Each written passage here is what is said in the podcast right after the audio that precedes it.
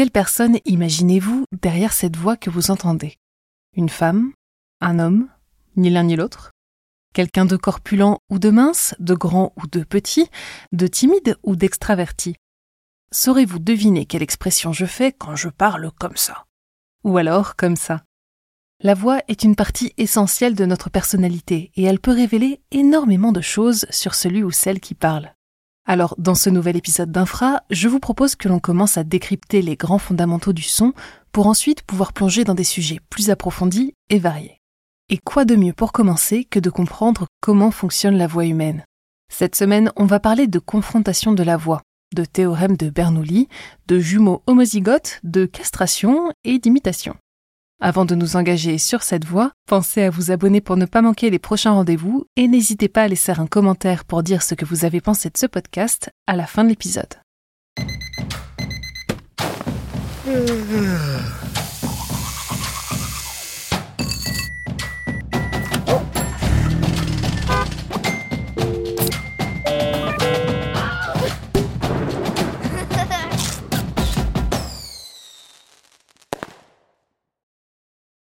Lorsque la photographie est apparue au début du 19e siècle, il n'a pas fallu attendre plus d'une dizaine d'années pour que les selfies commencent à fleurir.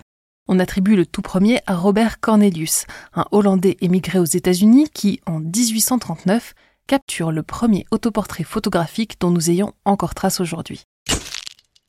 Depuis, inutile de préciser que la pratique s'est embrasée, devenant particulièrement répandue et de plus en plus décomplexée à partir des années 2000 avec l'ajout des premières caméras à l'avant des téléphones. Mais malgré l'apparition du phonotographe, le premier appareil d'enregistrement sonore à peine 30 ans après la photographie, en 1857,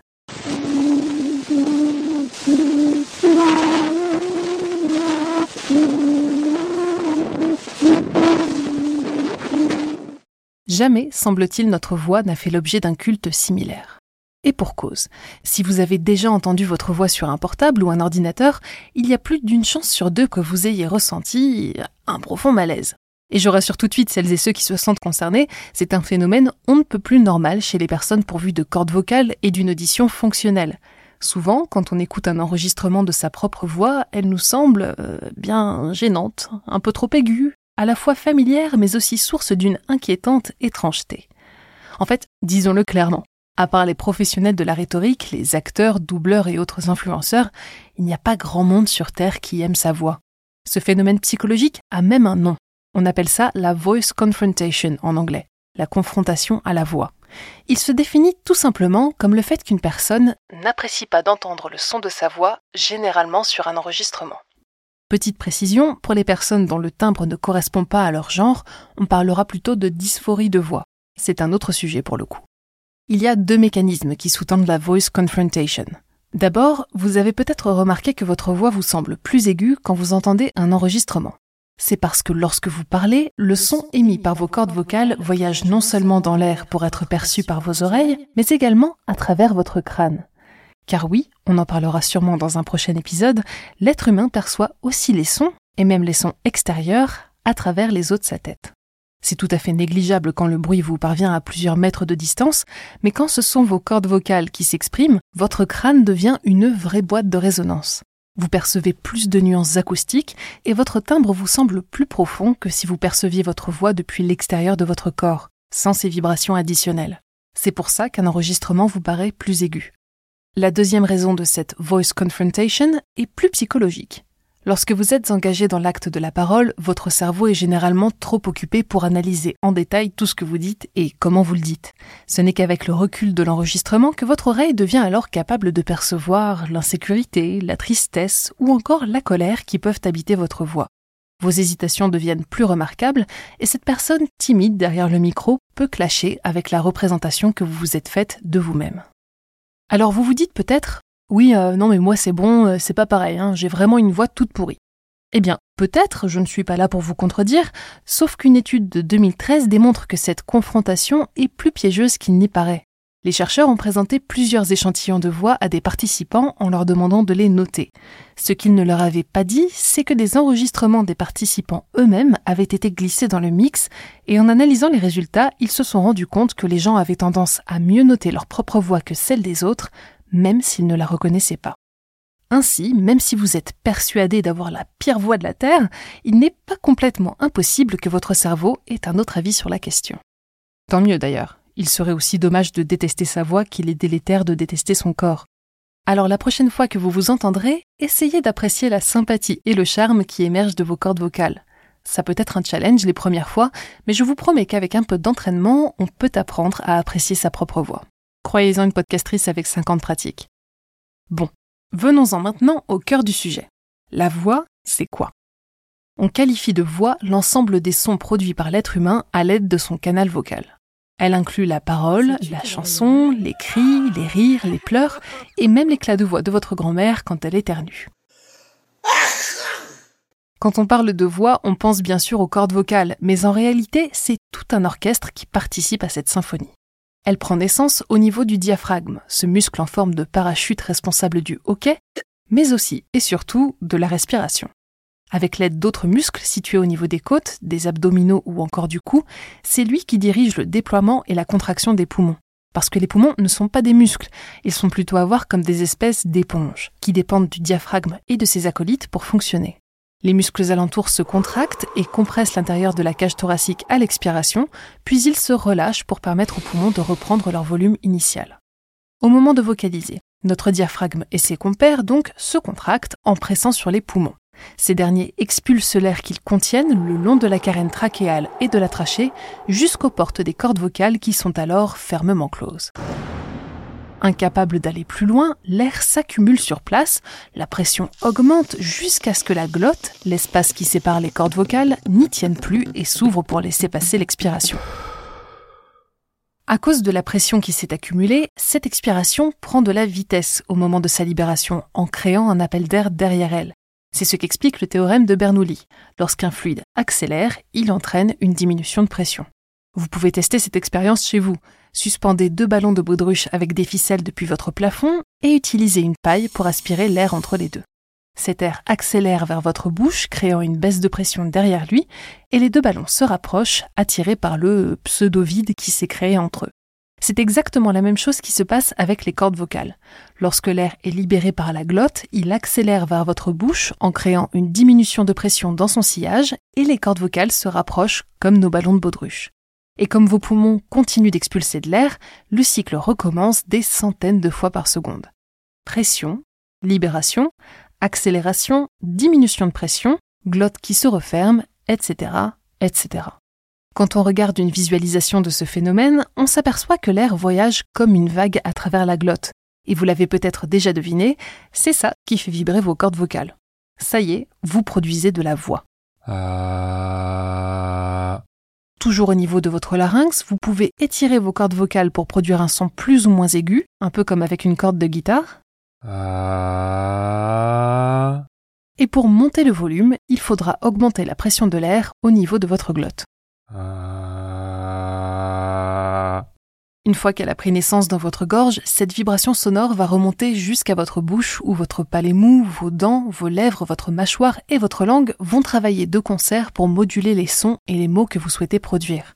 On y consacrera tout un épisode séparé parce qu'il y a beaucoup de choses à dire à ce sujet. Ce sera l'occasion de découvrir l'immense répertoire des sons créés par l'humanité pour communiquer et de parler de quelques langues aux sonorités fascinantes. Avant de poursuivre sur le sujet qui nous intéresse aujourd'hui, je vous propose de faire une courte pause pour digérer toutes ces informations anatomiques. On se retrouve dans 30 secondes maximum pour essayer de comprendre pourquoi votre voix est unique au monde. Avec désormais 8 milliards de personnes sur Terre, il ne serait pas complètement aberrant de se dire qu'on a sûrement un sosie vocal quelque part dans le monde. Et pourtant, votre voix est aussi unique que vos empreintes digitales. En fait, c'est assez logique quand on y réfléchit. Parce que votre signature vocale ne dépend pas seulement de la forme de votre larynx.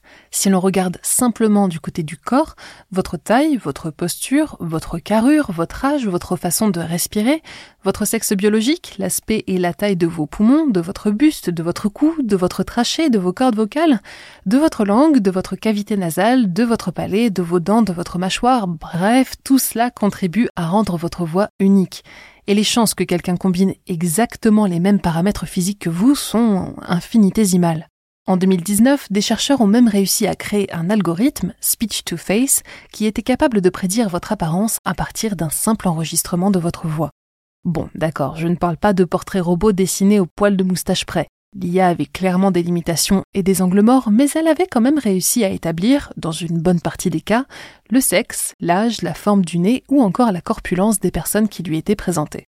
Et dans une certaine mesure, vous êtes sûrement capable de faire pareil. Par exemple, vous savez que de façon générale, une voix masculine a tendance à être plus grave qu'une voix féminine. C'est parce qu'en moyenne, les cordes vocales des personnes biologiquement mâles sont plus longues que chez celles de sexe féminin et peuvent donc vibrer à des fréquences plus basses. Vous pouvez faire un test simple chez vous avec deux élastiques de longueur différente. En tirant dessus pour faire varier la tension, vous verrez que l'élastique le plus court produit des sons plus aigus et que le plus long résonne à des fréquences plus graves. C'est pour la même raison que votre voix est généralement corrélée à votre taille. Par exemple, avec mon mètre 87, j'ai une voix qui se situe en moyenne entre 165 et 200 Hz, la moyenne basse des fréquences vocales pour les personnes de mon sexe. Et contrairement à ce qu'on pourrait penser, la pomme d'Adam pour sa part, c'est-à-dire l'angle formé par le cartilage thyroïde qui protège nos cordes vocales, ne semble pas avoir d'impact sur la profondeur de la voix, même si elle est plus proéminente chez les hommes biologiques que chez les femmes. Concernant les personnes intersexes, dont les chromosomes, les gonades ou les taux d'hormones ne permettent pas de leur assigner un sexe binaire, homme ou femme, je n'ai malheureusement trouvé aucune étude sur l'anatomie des cordes vocales, ni même sur la hauteur de la voix. Alors si des personnes intersexes écoutent ce podcast et souhaitent s'exprimer sur ce sujet, n'hésitez pas à laisser un commentaire, à nous écrire via le site ou sur les réseaux sociaux. Il y a un autre facteur qui peut vous aider à émettre des hypothèses sur la voix d'une personne, son âge. Vous l'aurez deviné, le timbre d'un enfant est plus aigu tout simplement parce que ses cordes vocales sont plus courtes, en proportion avec son gabarit. Tu sais que la vie, elle est belle. Au moment de la puberté, douce période durant laquelle le corps décide de pousser dans tous les sens, de se couvrir de poils et de boutons, une pensée pour vous si vous êtes dans cette situation, l'ensemble du système vocal, votre larynx mais aussi vos os crâniens, vos sinus ou l'arrière de votre gorge, traverse sa propre poussée de croissance. Elle est visible chez les deux sexes, mais elle est généralement beaucoup plus marquée chez les personnes de sexe masculin dont la voix devient notablement plus grave et peut aussi muer plus fréquemment, signe que le cerveau a encore besoin de s'habituer à ces nouveaux changements. Quand la personne a du mal à s'adapter à ces transformations, que ce soit physiquement ou psychologiquement, elle peut alors être atteinte de puberphonie, c'est-à-dire qu'elle garde une voix d'enfant. Voici par exemple un enregistrement d'un jeune garçon après des séances avec un orthophoniste. Et avant. Ce n'est d'ailleurs pas la seule chose qui peut amener un individu de sexe masculin à garder une voix d'enfant à l'âge adulte on peut aussi tout simplement lui couper les testicules. Alors, aux trois personnes qui sont déjà en train de sortir la scie et le scalpel, stop Cette pratique est aujourd'hui strictement illégale, et de toute façon, je ne vous la recommanderai pas. Mais entre le XVIe siècle et jusqu'à la fin du XIXe siècle, le monde occidental s'est bel et bien pris de passion pour le phénomène des castrats, des chanteurs ayant été châtrés avant la puberté. Cette technique, d'autant plus barbare qu'elle était pratiquée sur des enfants, avait pour avantage de leur permettre de conserver leur voix aiguë tout au long de leur vie, tout en bénéficiant d'une cage thoracique pleinement développée une fois arrivés à l'âge adulte. Et si vous êtes curieux d'entendre ce que ça donne et êtes quand même bien tenté de tester l'expérience sur votre cousin de 8 ans, je vous renvoie plutôt vers les enregistrements d'Alessandro Moreschi, le dernier castrat de l'histoire qui meurt en 1922.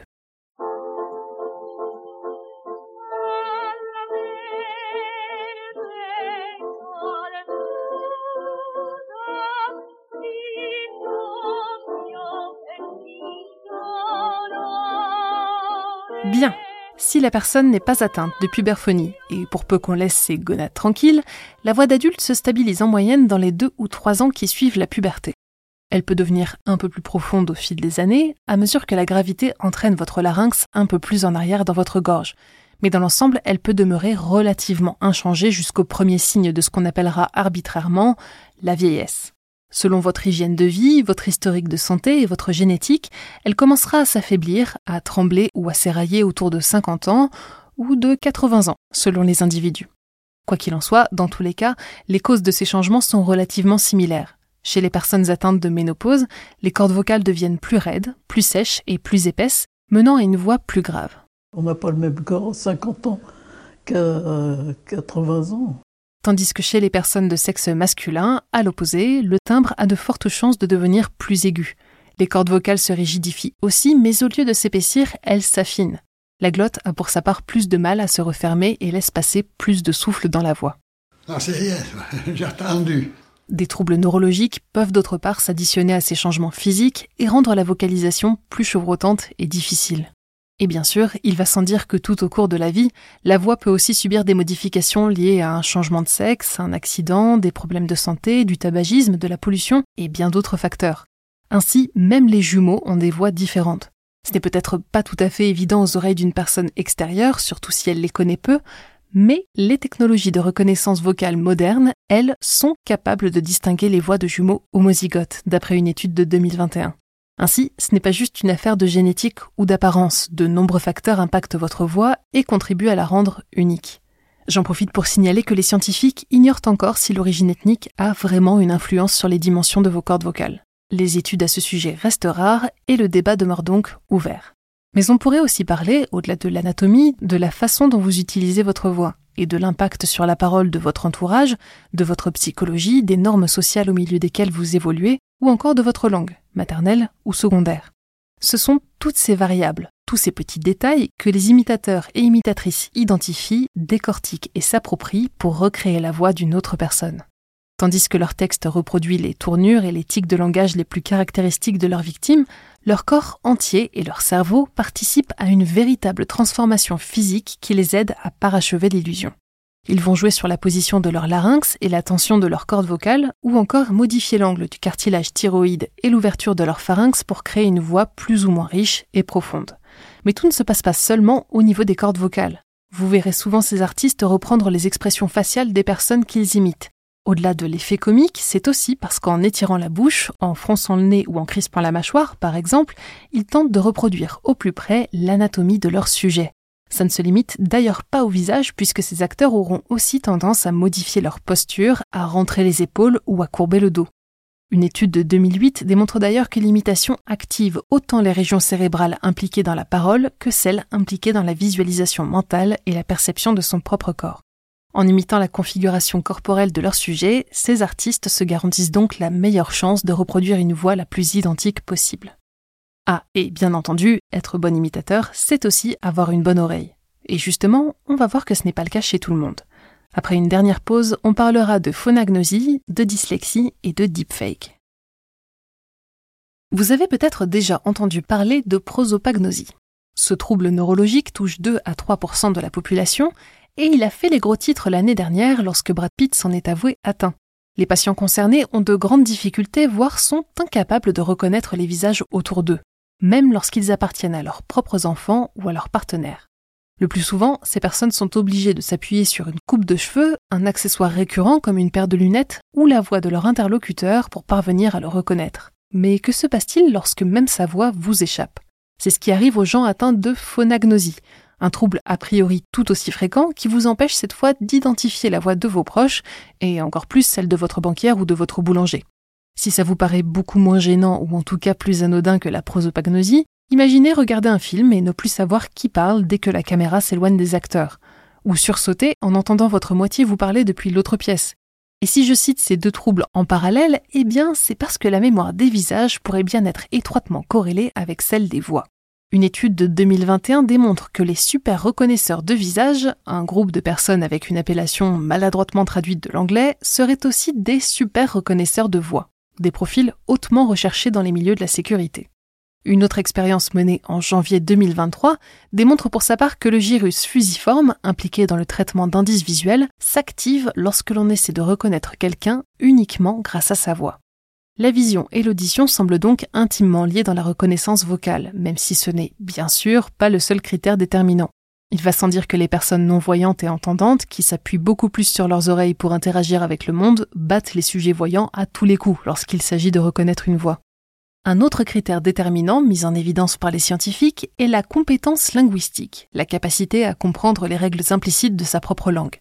C'est comme ça que des chercheurs du MIT ont démontré que les personnes dyslexiques avaient plus de mal à reconnaître les voix. Et si vous apprenez une nouvelle langue, il n'est pas impossible que vous soyez confronté au même problème. Malgré toutes ces limitations, pendant longtemps, les humains ont été bien meilleurs que les IA pour identifier la personne derrière la voix, en particulier si cette voix appartenait à un proche. Mais avec l'explosion du deep learning, en seulement quelques années, les machines ont non seulement rattrapé leur retard, mais elles ont tout simplement pulvérisé toute concurrence.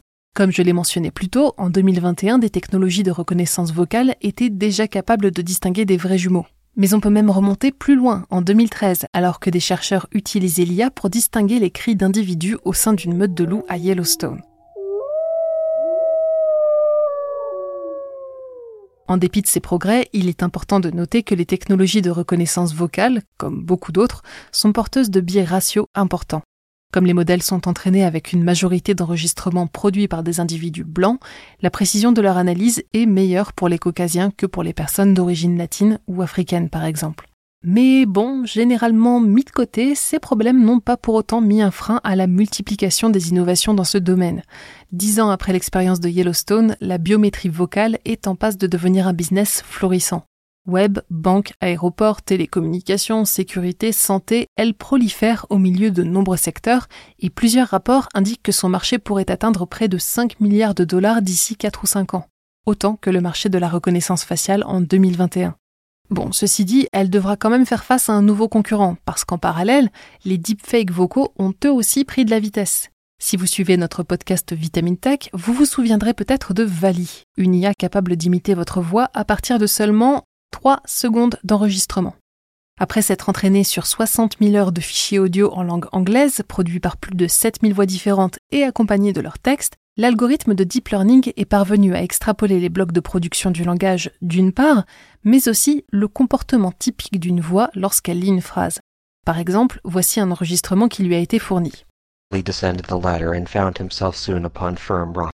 Et ça, c'est la voix qu'il a produite en imitant cette voix et son intonation. Lorsqu'on met les deux morceaux bout à bout, They moved thereafter cautiously about the hut. Eh bien, l'illusion est parfaite, ou en tout cas suffisamment poussée pour tromper un paquet de monde et peut-être même une autre IA. À peine sommes-nous entrés dans l'ère du deepfake vocal que déjà les médias font état de toutes sortes d'arnaques, d'usurpation d'identité ou même de propagande employant ces technologies. On pense par exemple à cette fausse vidéo du président ukrainien Volodymyr Zelensky invitant ses compatriotes à baisser les armes face à l'armée russe en 2022.